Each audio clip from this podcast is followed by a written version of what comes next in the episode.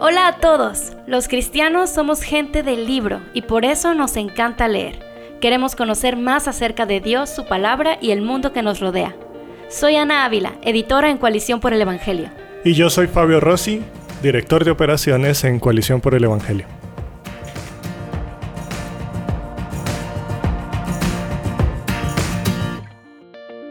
Bueno, Ana, nosotros siempre hablamos de libros, pero quizás pocas veces hablamos de nosotros y si vamos a entrar en materia con el tema del libro de este mes, que es del matrimonio, pues, ¿por qué no nos cuentas una anécdota de tu matrimonio? ¿Cómo te ha ido con Uriel? Algo chistoso me agarras en curva, pero voy a compartir con ustedes una anécdota que nos pasó recientemente. yo soy una persona que me gustan las cosas ordenadas, me gusta tener un lugar para cada cosa y cada cosa en su lugar. Entonces, naturalmente, en el baño yo quería tener el cepillo de dientes y la pasta en un vasito lindo que compré y que hacía juego con todo el baño y lo que sea. pero a Uriel no le gustaba tener la pasta en ese vasito porque se mojaba la parte de abajo, se humedecía. Um, y le daba asco tener que agarrar la pasta cada vez que se iba a lavar los dientes. Entonces él la dejaba afuera y yo llegaba al baño y ah, la volví a poner en el vasito. Y platicamos de eso y yo, ¿por qué no puedes poner la pasta en su lugar? Y ya me platicó que eso era lo que le desagradaba. Entonces yo dije, ah, está bien, voy a morir a mí misma y voy a dejar la pasta fuera de su lugar. Entonces empezó a pasar que yo llegaba al baño y la pasta estaba dentro del vaso y yo, ¿qué pasó? Voy a sacarla porque a Ariel le gusta afuera. Y, otra vez llegaba al baño y estaba dentro y yo, ¿qué pasa? Voy a sacarla. Y resulta que Uriel estaba haciendo lo mismo, estaba muriendo a sí mismo y guardando la pasta en el vasito aunque no le gustaba. Entonces fue muy gracioso porque después de días nos dimos cuenta de qué está pasando, los dos estamos cediendo derechos, esto no está funcionando. Sí, eh, tiene razón Uriel. No hay que poner la pasta dentro del vasito. Pues igual que tú, mi esposa también es bastante ordenada con las cosas. Y estamos recién casados y íbamos a salir a un paseo, íbamos a salir de viaje. Así que ella me asignó la tarea de que yo hiciera las maletas eh, para, el viaje, que empacara ciertas cosas. Yo no iba a empacar todo porque ella se encargó más de, la ropa y todo lo demás, pero habían ciertas cositas que a me dijo, mira, y ahí te acuerdas de empacar esto y lo demás. Así que pues yo como buen hombre práctico y sin gastar mucho tiempo, en vez de buscar una maleta o algo así, agarré una bolsa negra de basura y metí todo lo que tenía que llevar. Así que yo salí y bajé con mis bolsas de basura. y cuando me iba a montar al carro, ella me vio y dijo, ¿qué traes ahí?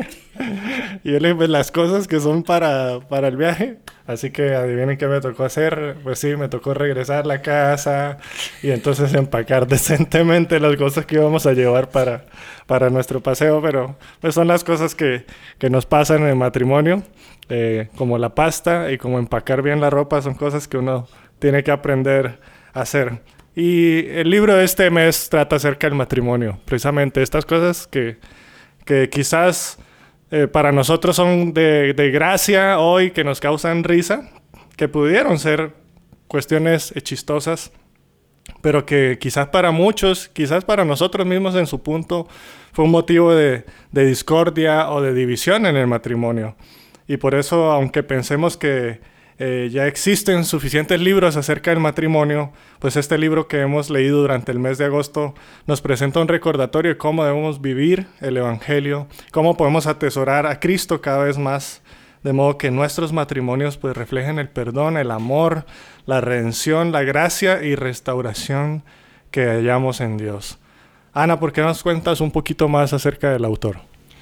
José Lo Mercado es el pastor principal de la Iglesia Gracia Soberana en Maryland y él es miembro fundador del Consejo de Coalición por el Evangelio. Es orador tanto nacional como internacionalmente y tengo la oportunidad de conocerlo personalmente y puedo decir que es una persona sumamente cálida y se nota que en todo lo que hace desea agradar al Señor y bendecir a las personas que lo rodean. Y esto que tú acabas de describir acerca del pastor José Lo, pues es algo que se ve reflejado en el libro y al leerlo puedes percibir que el autor habla no desde, su, desde un plano meramente teórico, sino que él expone fielmente lo que la palabra de Dios dice sobre el matrimonio, partiendo tanto de su testimonio y de su experiencia personal, como también del trabajo pastoral y la consejería matrimonial que él ha podido dar por varios años de ministerio. Al leerlo, ¿cuáles fueron esas frases que tú subrayaste en el libro? Una de ellas dice así, cada matrimonio necesita vivir en la luz al ser observado por otros creyentes y así poder recibir ánimo y corrección de parte de otros hermanos. La comunidad de creyentes tiene un papel de suma importancia en el crecimiento y el fortalecimiento de cada matrimonio que forma parte de la comunidad. Esta frase me llamó mucho la atención porque como matrimonio joven, pues conozco muchos matrimonios jóvenes y generalmente sucede que uno cuando está en el grupo de jóvenes, jóvenes adultos, está súper metido en las cosas de la iglesia, eh, lee mucho, está sirviendo y, e involucrado generalmente en el servicio al Señor, pero uno se casa y se empieza a aislar, ¿verdad? Y empieza a crear su propio mundo con su pareja y empezamos a separarnos de la comunidad de los creyentes, dejamos de, servir, de participar, de, de, incluso asistir a la iglesia muchas veces. Entonces, me parece importante lo que nos recuerda el pastor José en, en, en su libro sobre la importancia de no permitir que el matrimonio se convierta en algo aislado, sino que seguimos siendo parte de la comunidad de creyentes y podemos seguir sirviendo a otros, a pesar de que, claro, el matrimonio trae muchísimos cambios e incluso cuando vienen los hijos todavía más, pero eso no nos, no nos quita el hecho de que somos parte de la iglesia y por eso tenemos privilegios y responsabilidades que tenemos que seguir cumpliendo como cuerpo de Cristo. Así es. Eh, hubo otra frase que a mí me, me llamó la atención que es muy, muy conocida. Quizás uno la ha escuchado varias veces repetir, pero así es el pastor José. Es importante recordar siempre que no nos hemos casado para ser felices. Nos casamos para darle gloria a Dios y para que por medio de nuestro matrimonio otros puedan ver el reflejo de la gloria de Dios, ya que estamos imitando la hermosa relación entre Cristo y su iglesia. Y eso es, como digo, una verdad que quizás parece trillada, pero que no está de más repetirla, porque constantemente lo que uno recibe de la sociedad, de la cultura y lo que nos enseña es que uno se casa para ser feliz. Y aunque uno no quiera, eso sigue permeando nuestras mentes y nuestros corazones. Y por eso es que vemos tantos problemas en los matrimonios hoy. Porque la gente, pues uno ya de por sí tiene un corazón egoísta. Y si es reforzado por estas ideas de que yo me caso para que alguien me haga feliz, pues ya sabemos cuáles son los resultados y lo que buscamos a través de esto es recordar la verdad del Evangelio acerca del matrimonio, que es no para que seamos felices nosotros, sino para que nuestro matrimonio le dé gloria a Dios y refleje su amor por nosotros. Otra de las frases que subrayé dice, si mi deseo es ser como Cristo, debo estar dispuesto a recibir crítica para poder trabajar en áreas de mi vida que todavía requieren crecer. Y eso me pegó fuerte porque para mí es muy difícil recibir la crítica, pero como bien dice aquí el pastor, si yo digo tanto que quiero ser más como Jesús, quiero ser transformada su imagen, y es bien fácil decirlo, es bien fácil cantarlo los domingos, pero en el proceso eh, por el que Dios nos, nos pasa para llegar a ser como Cristo, eso es lo difícil. Y el matrimonio es una de las herramientas principales. Eh, para los que estamos casados en las que Dios nos quiere transformar a la imagen de Jesús. Entonces, debo estar dispuesto. Cada vez que yo abro mi boca y digo, Señor, quiero ser más como tú, debo recordar que eso significa, ok, vas a recibir corrección en el matrimonio, vas a ser confrontada con tu pecado y debes recibir esa, crítica o o esa corrección y usarla para renovar tu mente y ser transformada a la imagen de Jesús. Y la última frase que yo quisiera compartir con ustedes donde el pastor José lo dice, puedo identificarme con algunos que piensan que es imposible restaurar su matrimonio. Puedes verte tentado a pensar que los corazones están muy fríos, que ya se han hecho cosas que no pueden ser reparadas, que se han ofendido demasiado como para recibir perdón. Y puedo entender tu reacción, pero admitirlo sería anular el poder del Evangelio para restaurar lo que ya los humanos han dado por perdido. Y la verdad es que subrayé esto porque es cierto, en el matrimonio siempre van a existir conflictos y van a haber pruebas difíciles. Y, y me encanta esta nota porque es una luz de esperanza para nosotros, para todos los que nos estén escuchando y que quizás estén atravesando dificultades en sus matrimonios. Eh, donde uno quizás piensa que ya es un caso perdido, que es una situación muy difícil de revertir, pero como él dice, admitir eso simplemente es anular el poder del Evangelio, porque el Señor puede hacer todas las cosas nuevas y Él puede renovar nuestros corazones. Y aquellos que están endurecidos, Él puede ablandarlos con su amor y llevarnos a la restauración. Así que esta es una buena noticia para todos nosotros. Entonces, si estás buscando una lectura ligera y práctica, porque por su estructura se presta mucho a leer un poquito cada día, para aprender junto a tu pareja cómo vivir un matrimonio verdaderamente centrado en la gloria de Dios, este recurso puede ayudarte. ¿A quién se lo recomendarías tú, Fabio? Pues yo le recomendaría este libro también a, grupos de parejas. A veces uno ve grupos que por afinidad eh, se empiezan a relacionar, quizás empiezan a buscar otras familias ah, con quienes se reúnen con cierta frecuencia. Y creo que si están buscando quizás un libro para leer juntos, eh, este puede ser un buen material porque algo que hace tan útil este recurso es que trae preguntas de reflexión al final de cada capítulo. Entonces tal vez lo quieres leer con, una, con otra pareja, eh, puedes leerlo dentro de un grupo de parejas o amigos y, y, usar estas preguntas de reflexión al final para edificarse mutuamente. Así que yo lo recomiendo a grupos de parejas o incluso parejas con, que tengan el deseo de leer algo acerca del matrimonio y con quien quieran compartir algo en común y algo para edificarse. Y algo similar es lo que hacemos aquí en nuestro grupo de lectura en Coalición Lee, y por eso tomamos un tiempo para compartir los comentarios de nuestros oyentes. Rebeca Abarca comparte que ofender al cónyuge es un peligro latente porque tanto él como yo somos pecadores. Nuestra condición caída requirió el sacrificio de Jesús, y gracias a él hemos sido perdonados. Por eso, al pecar debemos ser prontos en pedir perdón, aceptar la culpa y arrepentirnos. Y también Roberto Castañeda comparte una frase favorita y él dice, cuando estamos dispuestos a quitarnos la viga primero, estamos mostrando que nuestra prioridad es glorificar a Dios. Sin embargo, si hacemos lo contrario y tratamos de remover la mota de nuestra pareja antes de lidiar con nuestro propio pecado, estamos reflejando que nuestra motivación es nuestra propia gloria. No dejes de compartir tus frases favoritas y reflexiones personales en nuestro grupo de lectura y redes sociales usando el hashtag coalición lee.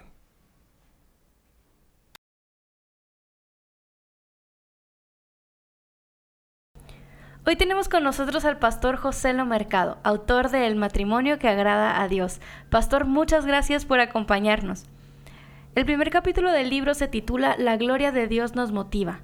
¿Por qué consideró importante iniciar un libro sobre el matrimonio hablando acerca de la gloria de Dios? Eh, primeramente, gracias por la oportunidad de poder compartir con ustedes. En verdaderamente es un privilegio poder estar con los amigos de Coalición Lee y esta iniciativa tan positiva de exponer obras escritas a diferentes personas en Latinoamérica y crear esta, esta cultura de lectura eh, me preguntas por qué comencé el libro, El matrimonio que agrada a Dios, con eh, eh, hablar sobre la gloria de Dios nos motiva, la gloria de Dios nos impulsa y por qué consideramos importante, ¿verdad?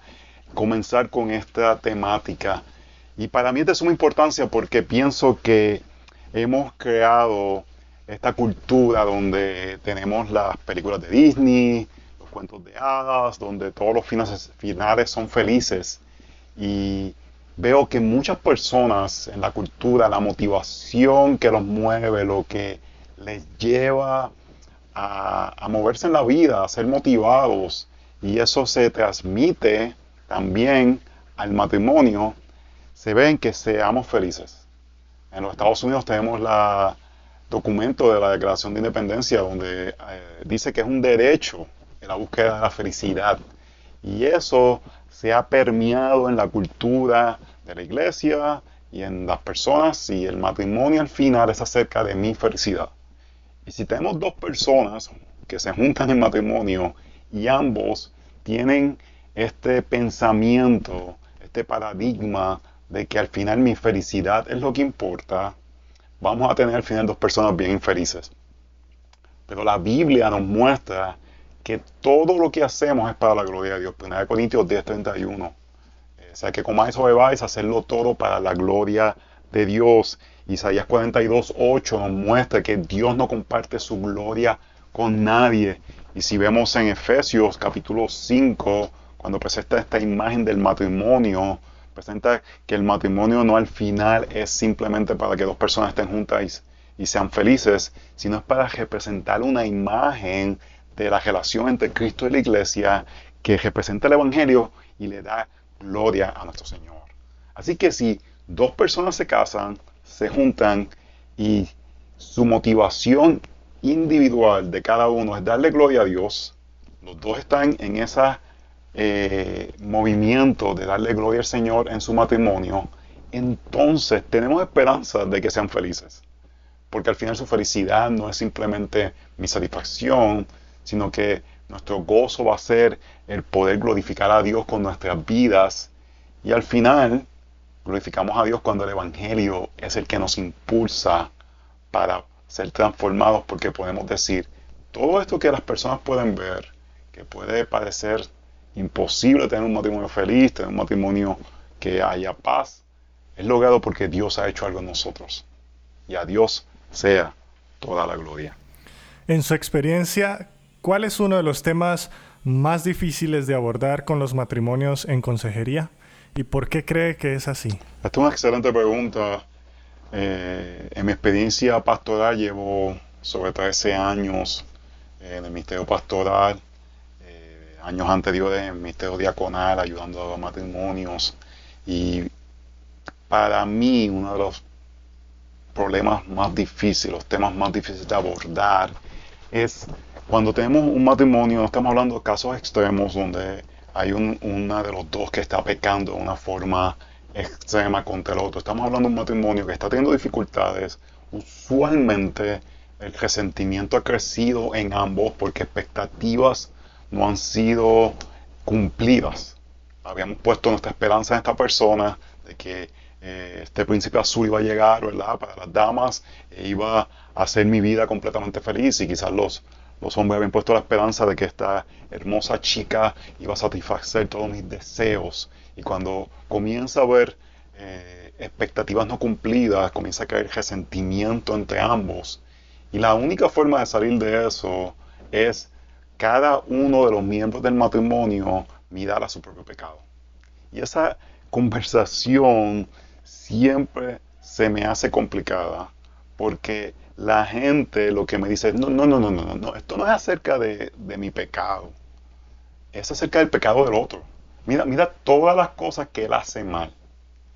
Y, se hace una conversación a veces un poquito tensa en el sentido de que eh, las personas lo que desean es justicia, lo que desean es que el otro se arrepienten, pero no ven que en muchas ocasiones, nuevamente estamos hablando en casos donde ambos eh, están pecando de una forma común el uno contra el otro, no estamos pecando, eh, hablando de casos de adulterio, estamos de abuso, sino simplemente dos personas en un matrimonio con dificultades.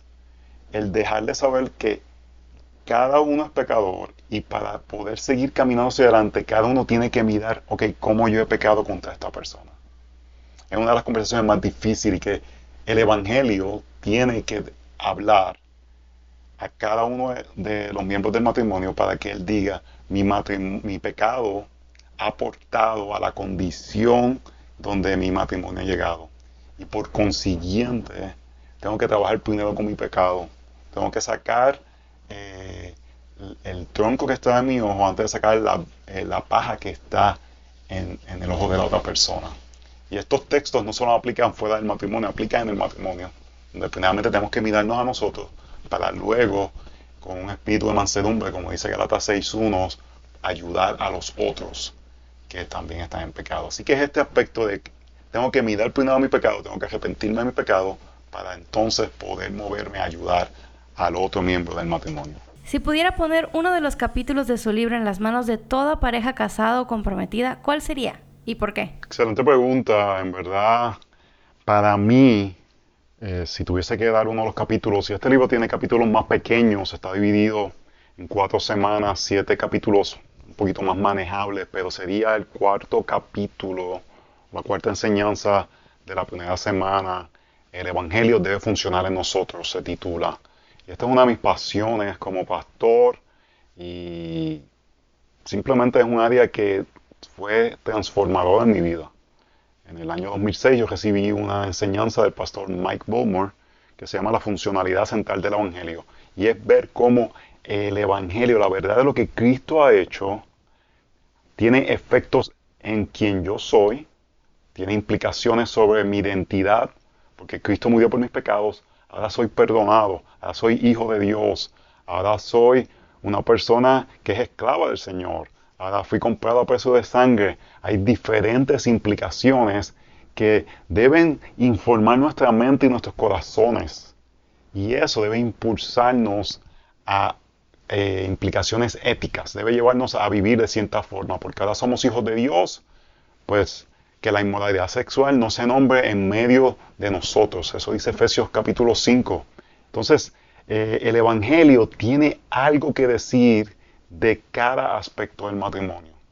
El Evangelio nos impulsa, el Evangelio tiene que afectarnos. Y eso va a hacer que nos relacionemos pensando y siendo animados por lo que Cristo hizo por nosotros.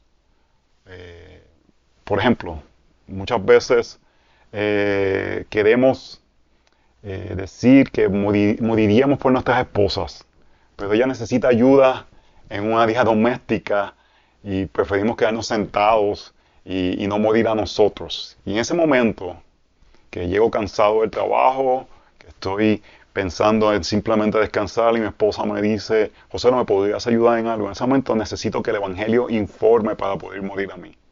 Y yo voy a Filipenses capítulo 2. Si Cristo dejó su trono de la gracia para servirme a mí, ¿cómo yo no puedo en ese momento pararme y morir a mi persona para servir a mi esposa? El Evangelio me impulsa porque eh, la identidad mía es diferente por lo que Cristo ha hecho por mí.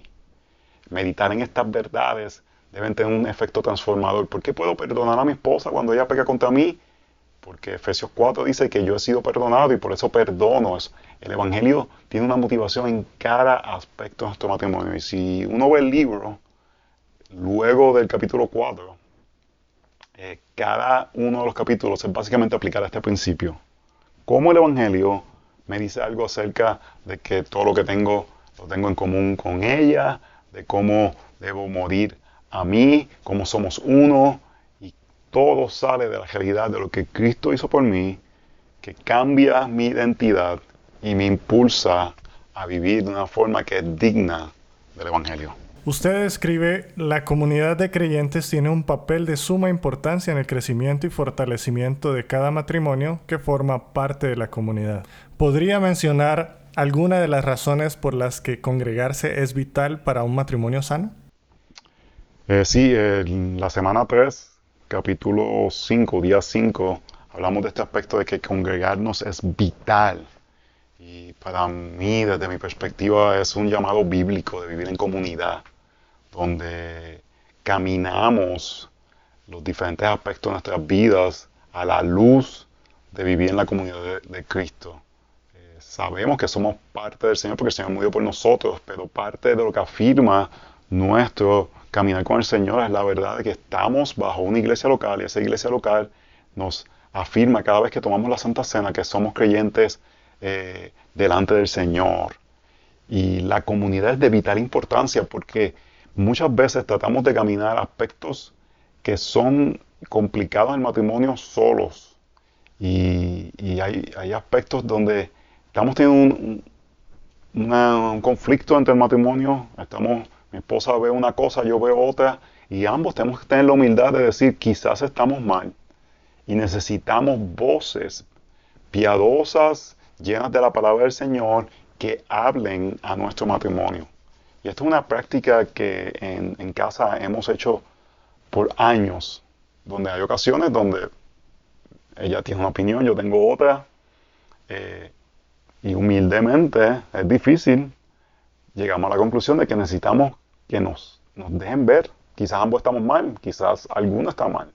Y, y no es acerca al final de probar yo estoy bien, yo estoy mal, es acerca de la gloria de Dios, del beneficio del matrimonio y necesitamos voces. Eclesiastés habla tanto de la sabiduría y cómo eh, en humildad buscamos sabiduría de otra persona y al final que nos hablen de acerca del verdadero sabio que es Jesucristo. Entonces, el vivir en comunidad, el tener voces que puedan hablar a nuestros matrimonios, en tener modelos donde miramos cómo otros aman al Señor y viven para la gloria del Señor en sus matrimonios. Es de vital importancia para el matrimonio, para en momentos difíciles, temporadas que pueden ser de mucho reto en el matrimonio. Necesitamos otros que nos digan, estamos caminando con, esto con ustedes. Estamos juntos, vamos a llegar a la meta. Así que eh, les animo a los matrimonios, donde quiera que estén, si no tienen parejas que hablen a sus vidas, que busquen e inviertan en esto eh, para poder animarnos los unos a los otros. El libro de los Hebreos habla acerca de no dejar de congregarnos. Y la razón que nos dejamos de congregarnos es para animarnos los unos a los otros. Y como el libro de los Hebreos, el, tema principal es para que podamos llegar a la meta, para no abandonar la fe. Eh, recientemente una noticia de un pastor que abandonó la fe y, y terminó su, su matrimonio. Y me preguntaría qué tantas personas piadosas estaban hablando a su vida eh, para que pudieran llegar a este nivel de endurecimiento de su corazón. Que el Señor nos proteja, porque todos tenemos la capacidad de poder llegar a este punto. Pero una forma que el Señor utiliza para protegernos es vivir en comunidad y permitir que la comunidad de los creyentes abre a nuestras vidas. ¿Podría enviarle un breve mensaje a las más de 8.000 personas que forman Coalición Le, nuestro grupo de lectura, que durante el mes de agosto estuvimos leyendo su libro El matrimonio que agrada a Dios? Eh, en verdad, un privilegio poder haber compartido con ustedes este tiempo y eh, realmente honrado de que eh, personas consideren este trabajo que hicimos como algo que pudiera beneficiar de sus vidas. Mi, mi oración es que por medio del Espíritu Santo y la palabra de Dios y el meditar en lo que Cristo hizo por nosotros, personas sean animadas en su matrimonio, personas que no se han casado, quizás están leyendo el matrimonio, sean animados para eh, en su momento llegar al matrimonio con esperanza. El matrimonio es una bendición. El matrimonio toma trabajo, pero es una bendición cuando eh, dos personas que están animados por glorificar a Dios, ven su pecado, y dependen del Evangelio para vivir para la gloria de Dios dentro de esta gloriosa unión que refleja la relación de Cristo y la iglesia. Así que quería animarles que continúen participando de este grupo, que se puedan beneficiar de poder discutir estos temas juntos y que sea el Evangelio impulsándolos, sea en sus matrimonios, en sus trabajos, en su vida, en su crianza, que vean la obra de Cristo lo que esto tiene que decir para ustedes sobre sus vidas y que esto los motive y los impulse a no un moralismo, sino realmente una transformación al mirar la gloria de Cristo, que esto nos lleva a vivir de una forma que refleja el Evangelio. verdad, muy animado por esta iniciativa para que poner diferentes eh, obras escritas de hombres piadosos, de hombres que ah, con experiencia, que han vivido, que nos pueden enseñar y hacernos crecer. En el creyente siempre va a ser un estudiante. Así que les animo y espero que este trabajo le haya sido edificación. Muy agradecido primeramente por mi esposa. Sin ella este libro no es posible y ella es un ejemplo que me impulsa cada día a querer vivir para la gloria de Dios al verla a ella y su piedad. No somos perfectos, eh, por eso necesitamos el Evangelio y esa es nuestra esperanza. Agradecido de el grupo de Lifeway, que han apoyado tanto en este proyecto, eh, Giancarlo Sotomayor, César Custodio, además de Pepe Mendoza, que hizo el trabajo de edición, y muy animado por Coalición y su apoyo eh, y la obra que está haciendo de llevar el Evangelio de la Gracia a través de toda Latinoamérica. Así que que Dios les bendiga, sepan que siempre cuentan con nuestro apoyo, la gente de Coalición, somos no solamente parte del concilio, somos fanáticos de toda la obra que Dios está haciendo por medio de los diferentes ministerios que Coalición está levantando. Sean bendecidos en el nombre del Señor y que la gracia de nuestro Señor Jesucristo sea iluminando cada una de las vidas de ustedes por medio de su glorioso Evangelio. Mientras vemos a nuestro Señor Jesucristo. Si estás aquí es porque te gustan los libros queremos compartir contigo algunas excelentes recomendaciones de nuestra sección de reseñas en la página de Coalición por el Evangelio.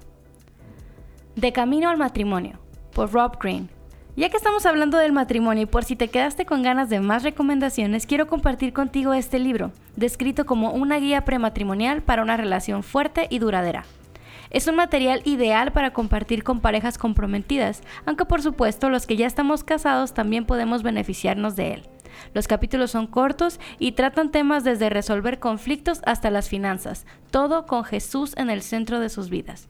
Es extremadamente práctico y profundamente centrado en el Evangelio. Atesorando a Cristo cuando tus manos están llenas. Por Gloria Furman. Durante nueve meses nos preparamos pensando que el plan que hemos trazado no será interrumpido y todo saldrá tal y como lo hemos calculado. Y de pronto llega la criatura y lo cambia todo. Atesorando a Cristo cuando tus manos están llenas de Gloria Furman, nos apunta a las escrituras y nos prepara para la realidad. En un instante, nuestras manos estarán súper llenas, pero no solo de quehaceres. Sí, mis manos también estarán repletas con los dones de Dios. Este recurso está lleno de verdades bíblicas, aliento cristocéntrico y esperanza divina para cada madre con manos llenas. Es mi oración que al leer este libro puedas atesorar a Cristo cada día más. Si estás interesado en conocer un poco más de estos dos recursos, te invitamos a leer las reseñas que hemos publicado en coaliciónporelevangelio.org, diagonal reseñas.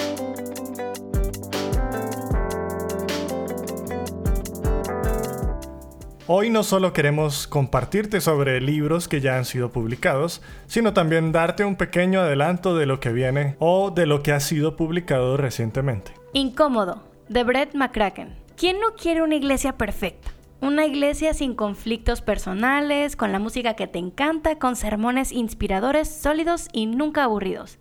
Queremos estar cómodos. Desafortunadamente, la iglesia muchas veces es incómoda. En este libro, que salió hace unos meses pero acaba de llegar a mis manos, Brett McCracken nos invita a abrazar los aspectos incómodos de la comunidad cristiana, ya sea creer verdades difíciles o amar a personas difíciles, por amor al Evangelio. No puedo esperar a leerlo. Sexo en un mundo quebrantado, por Paul Tripp. La sexualidad es una parte fundamental de lo que significa ser humano parte del hermoso diseño de Dios cuando creó todas las cosas. Y sin embargo, todos estamos afectados por el quebrantamiento sexual de una manera u otra debido a nuestra propia naturaleza pecaminosa y la pecaminosidad de nuestro mundo caído. En este libro, honesto y lleno de vida, el autor del bestseller Paul Tripp nos ayuda a ver la gracia transformadora de Jesucristo que se ha puesto a disposición de todas las personas dándonos una visión clara del diseño original de Dios para el sexo y ofreciéndonos una visión de la sexualidad humana que honra a Dios y restaura nuestra dignidad plena. Veremos que solo la gracia de Jesucristo brinda la esperanza de una vida de libertad, pureza y alegría como Dios la diseñó.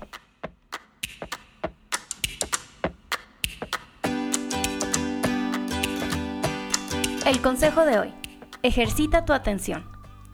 Leer es difícil, requiere esfuerzo, requiere tiempo y sobre todo requiere atención. Y en nuestra época poner atención es difícil. Miles de cosas compiten a cada segundo por obtenerla.